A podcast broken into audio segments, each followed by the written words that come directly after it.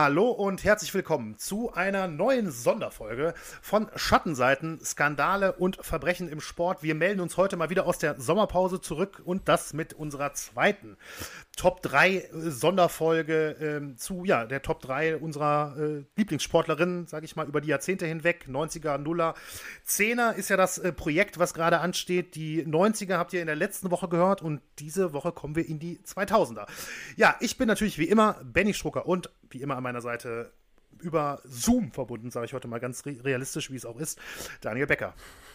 Ja, hallo, willkommen zurück an alle, die uns schon letzte Woche zugehört haben. Wir hoffen, äh, wir konnten euch eine kleine Freude machen mit Teil 1 der Top 3 und äh, ja, haben uns vorgenommen, jetzt hier nicht diese riesen Vorrede zu halten wie im ersten Teil. Ist auch nicht mehr nötig. Ihr wisst, worum es geht und warum wir das machen. Und ähm, dann würde ich sagen, wenn du jetzt nicht mehr großartig was hast, Benny, legen wir direkt los mit den Nullerjahren, oder? Ja, vielleicht nur noch der Hinweis, und wer nicht weiß, worum es geht, der kann ja vielleicht die 90er nochmal hören. So nämlich. Oder erstmal hören. Ne, das äh, nur noch als Hinweis. Da erklären wir natürlich noch ein bisschen auf, aber richtig, Daniel hat recht, wir wollen ja nicht, dass das allzu lange wird, das sollten ja eher so Häppchen sein. Und da ich ja mit den äh, 90ern angefangen habe, mhm. darf äh, Daniel mit den Nullern beginnen. Ja, also ich habe das ja schon angekündigt, ich habe jetzt eben nochmal hier durchgescrollt, ich habe ja gesagt, es wird Leichtathletik lastig. Naja, jetzt ist mir aufgefallen, die Nuller bestehen einfach mal komplett aus Leichtathletin. Das war mir überhaupt nicht so. Ja, klar war mir das in Teilen klar, aber als ich dann, ich glaube, Platz 1 war ein bisschen länger offen und da habe ich nicht drauf geachtet, äh, wer auf Platz 2 und 3 ist. Ich sag so viel, ähm, nee, sag ich noch nicht. So, ich sag jetzt einfach erstmal Platz 3, Blanka Vlasic. Benny, ich gucke, ob ich bei dir irgendeine Reaktion ablesen kann. Ist, der Name ja. ist mir vollkommen unbekannt. ist dir vollkommen unbekannt äh, Kroatin und eine der erfolgreichsten Hochspringerinnen der Geschichte, das kann man sagen. Olympia Silber und Olympia Bronze, zweimal Weltmeisterin, eine persönliche Bestleistung von zwei Metern und acht, äh, was zur Einschätzung ein Zentimeter unter Weltrekord ist. Ähm, aber warum sie jetzt in dieser Liste auftaucht, hat vor allem einen Grund, nämlich den unfassbaren Wettkampf bei den Leichtathletik-Weltmeisterschaften 2009 in Berlin. So, wenn ich vorher schon Leichtathletik-Fan war, bei dieser WM, die Heim-WM in Berlin, das ist auch immer noch das größte, wahrscheinlich mit das größte oder abgesehen von Olympischen Spielen, vielleicht 1972 das größte Leichtathletik-Event, das hier auf deutschem Boden stattgefunden hat, die, die Heim-WM 2009 in Berlin. Und da habe ich angefangen, Leichtathletik absolut zu lieben. Vorher schon immer verfolgt und geguckt, aber da hat es, äh, würde ich sagen, hat es mich einfach auch richtig gepackt. Und das lag eben nicht in nicht unerheblichem Maße an diesem Wettkampf, den Blanka Vlasic am Ende für sich entscheiden konnte und den ihr euch unbedingt mal bei YouTube anschauen müsst. Also einfach eingeben, Vlasic, nee, andersrum. Ich mache das in die Shownotes. Ich will nämlich, wenn ich jetzt den anderen Namen sage, dann verrate ich schon zu viel. ich will nur sagen, die Siegerhöhe damals, Blanka Vlasic, 2,04 Meter, sehr charismatische Athletin ähm, muss man wirklich sagen, ähm, mit einer ähnlich charismatischen Gegnerin. Und wer das ist, das hört ihr dann gleich. Erstmal Benny. Oh. Auf Platz 2. so ist es. Okay, ja, mein Platz 3 ähm, ist tatsächlich ähm, auch Leichtathletik und ähm, ist die einzige Leichtathletin, die ich oh. in überhaupt meinen Listen habe. Das kündige ich jetzt schon mal an. Und ähm, es ist wieder so ein Kandidat, aber es ist halt manchmal so. Es gibt manchmal, also auch bei den Männern war das ja so. Es gibt Kandidaten oder jetzt Kandidatinnen, ähm, wo ja man streiken kann, in welches Jahrzehnt die vielleicht am besten passen. Und es mhm. sind ja trotzdem eine persönliche Listen. Und da Sydney 2000 dann doch ähm, so, sag ich mal, die ersten Olympischen Sommerspiele waren, ah, wo ich so sagen okay. würde, die ich so richtig intensiv verfolgt habe. Atlanta, klar, aber da war ich zehn, ne, das ist noch ein bisschen was anderes. Ähm, ja, bin ich halt bei Sydney 2000 hier und da ist es Weitsprung Gold und Heike Drechsler. Ja, mhm. also sie hätte natürlich auch in die 80er oder also in die 90er auf jeden Fall und vielleicht sogar in die 80er gepasst, so mhm. wollte ich es eigentlich ausdrücken. Ähm, für mich grundsätzlich eine unfassbar beeindruckende Athletin. Olympiamedaillen in über 100 Meter, 200 Meter und Weitsprung finde ich so dermaßen beeindruckend. Daniel kennt sich sowieso 100 Mal besser aus. Der wird mich direkt korrigieren, wenn ich irgendwas sage, was nicht stimmt oder, ja. äh, oder was man in Frage stellen könnte. Ich wollte es nur einmal vorweggeben. Mhm. Nein, aber es ist ja jetzt nicht selbstverständlich, äh, würde ich mal sagen, oder? Dass, ähm, dass Sprint und Weitsprung heutzutage äh, oder in der jüngeren Vergangenheit, ähm, ja, dass man da in, in allen Bereichen noch Medaillen sammelt, oder? Ähm, also Du meinst jetzt, ob wir im Weitsprung Medaillen sammeln? Also gerade die einzige Nein, nein, nein, nein, ich meine, ich meine, ich meine, ein Athlet, eine Athletin, die 100 Meter, 200 Meter Weitsprung. Ah, sorry. Diese Kombination, sorry. das ist doch. Äh, gibt's aktuell, gibt's aktuell nicht. Nee, aktuell ist ja. das nicht so. Äh, das, natürlich sind das sehr artverwandte Disziplinen, muss man ja ganz mhm. klar sagen, weil natürlich das Tempo eine sehr, sehr große Rolle spielt. Ist ja ganz klar. Beim Sprint ist das jetzt kein großes Geheimnis, aber beim, beim Weitsprung äh, natürlich auch. Man kann schon sagen, dass, ähm, dass zum Beispiel, ich sag jetzt, nehme jetzt auch mal Malaika Mihambo, ähm, die ist auch eine sehr gute 100-Meter-Sprinterin. Ne? Die gehört mhm. auch über 100 Meter zu den Besten in Deutschland.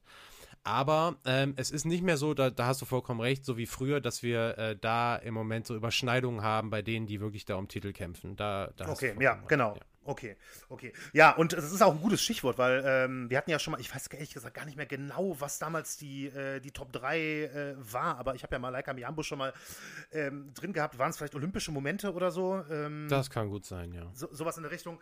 Ne, und muss ich jetzt wirklich sagen, ich musste fast ein bisschen lachen, als weil mir sofort Heike Drechsel eingefallen ist, dass ich schon wieder beim Weitsprung bin, was ich eigentlich gar nicht, weiß ich nicht. Also ich hätte jetzt so spontan würdest du mich nie sagen hören, boah, Weitsprung finde ich total toll, mhm. aber irgendwie bei Olympia packt mich das irgendwie. Ich kann gar nicht genau erklären, warum.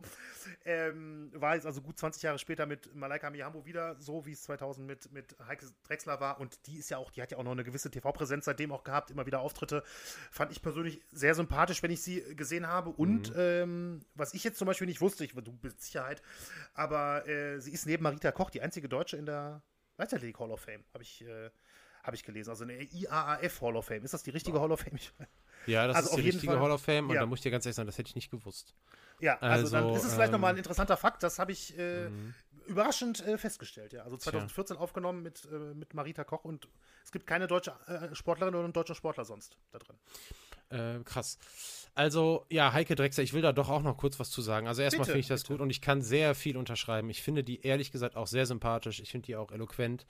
Und äh, natürlich habe ich ähm, diesen, ich, die hätte in den 90ern ja unbedingt auch schon reingehört, ne? Die äh, alleine durch den Olympiasieg 92 auch damals. Mhm. Eine der, wir haben in der Katrin Krabbe-Folge auch darüber gesprochen. Damals Katrin Krabbe 91, 92, 92 ja nicht mehr, aber Anfang der 90er Katrin Krabbe, Heike Henkel, Heike Drexler. Äh, dieses Dreigestirn und ähm, ja, Heike Drexler, ich es ist immer blöd, über Doping zu sprechen, erst recht, wenn jetzt auch da keinem irgendwie konkret was zur Last gelegt werden kann. Wir wissen aber alle, und du sprichst auch gerade Marita Koch an und so, das ist Leichtathletik-Schmiede der DDR in den 80er Jahren. Und man hat, es gibt unterschiedliche Arten, damit äh, später umzugehen und sich daher später darüber zu äußern. Und da hat Heike Drexler nicht immer die beste Figur gemacht. Ähm, das äh, soll aber nicht äh, ihre Leistung nachher, ja, jetzt müsste man sagen, vielleicht sollte das doch ihre Leistung schmälern, je nachdem, aber ich will das jetzt mal gar nicht ähm, direkt auch diese späteren Erfolge irgendwie damit in Verbindung bringen. Das lassen wir in dem Fall jetzt auch gerne mal außen vor. Ich finde die auch sehr nett und sehr sympathisch. Ewige Helden war ja damals mal eine coole, äh, eine Stimmt, coole Serie ja. auf Vox ja. und da hat die auch also die ist einfach irgendwie total, man, man sieht die gerne. Und äh, die ist auch schlau und die gibt auch gute ähm, Kommentare zur Leichtathletik ab. Sie ist ja auch aktuell deutsche Rekordhalterin und wenn sie darüber spricht, dass Malaika Mihambo irgendwann ihr den Rekord vielleicht abluchsen kann, dann habe ich absolut das Gefühl, dass sie ihr das auch gönnen würde und das macht sie auch sehr sympathisch.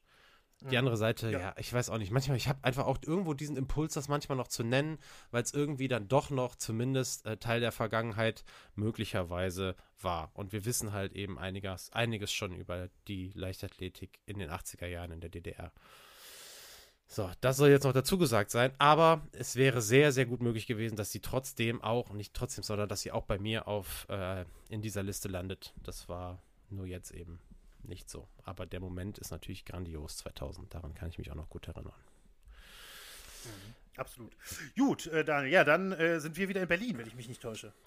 Du hast vollkommen recht. Die Gegnerin von Blanka Vlasic und die nachher unterlegene äh, war Ariane Friedrich in diesem großartigen, großartigen Hochsprungfinale bei der WM. Ariane Friedrich natürlich da in der Kurve, ich weiß, ich kann es noch ganz genau, habe ich das vor Augen, in der Kurve ähm, vor ihrem Heimpublikum und was ein Wettkampf, wie sich diese beiden damals besten Hochspringerinnen der Welt, auch im Vorfeld, die Favoritin, wie die sich da zu krassen Leistungen hochgepusht haben, äh, war einfach irre, irre gut. Und am Ende muss man sagen, ist auch das Quäntchen mehr einfach bei Blanka Vlasic gewesen.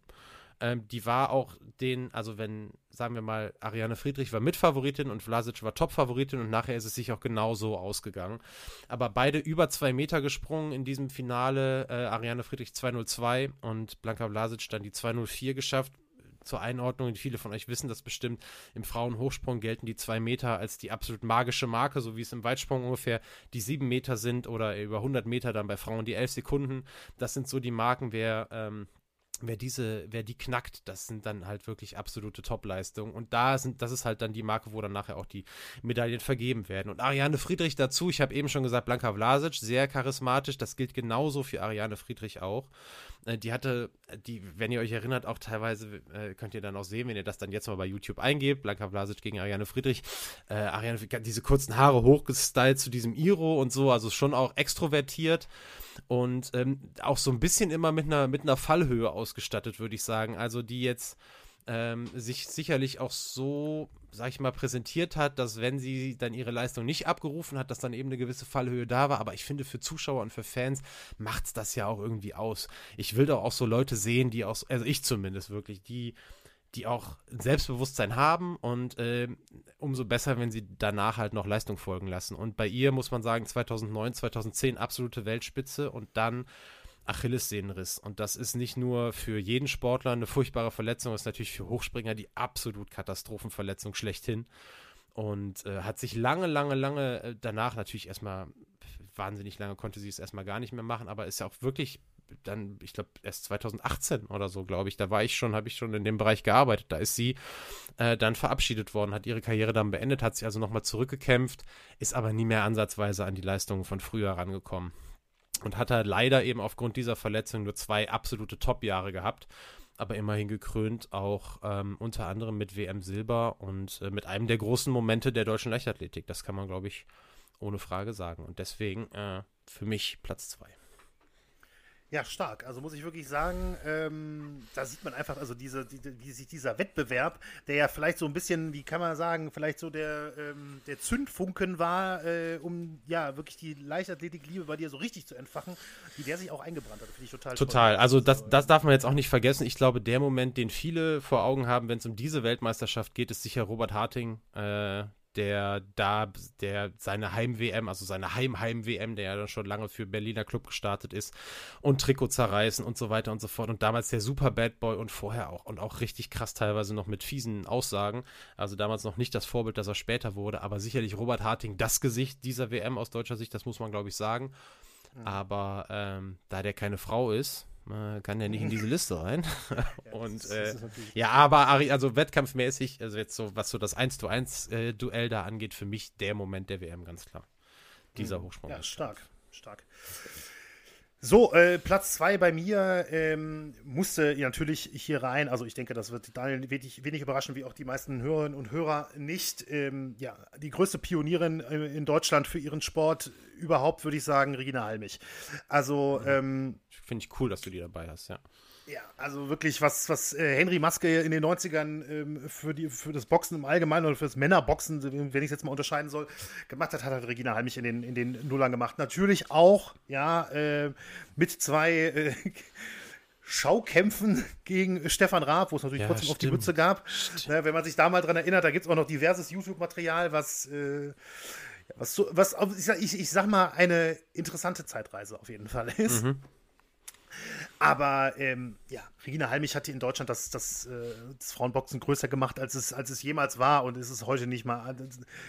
Die Männer wären froh, wenn es heute halb so gut lief, wie es bei ihr damals äh, lief, auch gerade was die Öffentlichkeit angeht. Man muss sich das nochmal überlegen. Ich habe ja heute nochmal nachgeguckt, als ich äh, meine Notizen gemacht habe.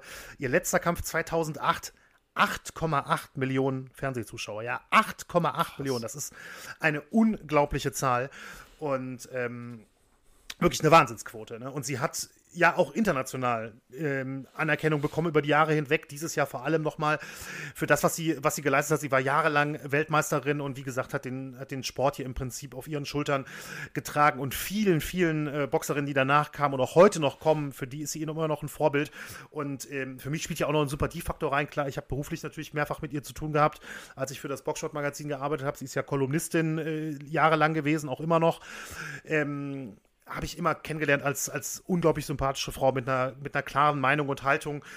Die, das hat mir immer, immer stark imponiert. Und ja, dann ist sie halt in diesem Jahr, jetzt 2022, auch noch als ähm, erste deutsche Boxerin, Boxer nach Max Schmeling überhaupt und mhm. als erste deutsche Boxerin natürlich in die International Boxing Hall of Fame aufgenommen worden, als fünfte Frau überhaupt. Das zeigt auch wirklich, was, ja, was sie auch international ähm, geleistet hat und was sie da auch für ein Ansehen hat, weil man muss ehrlicherweise sagen, ist ich glaube, häufig bei US äh, Hall of Fame so.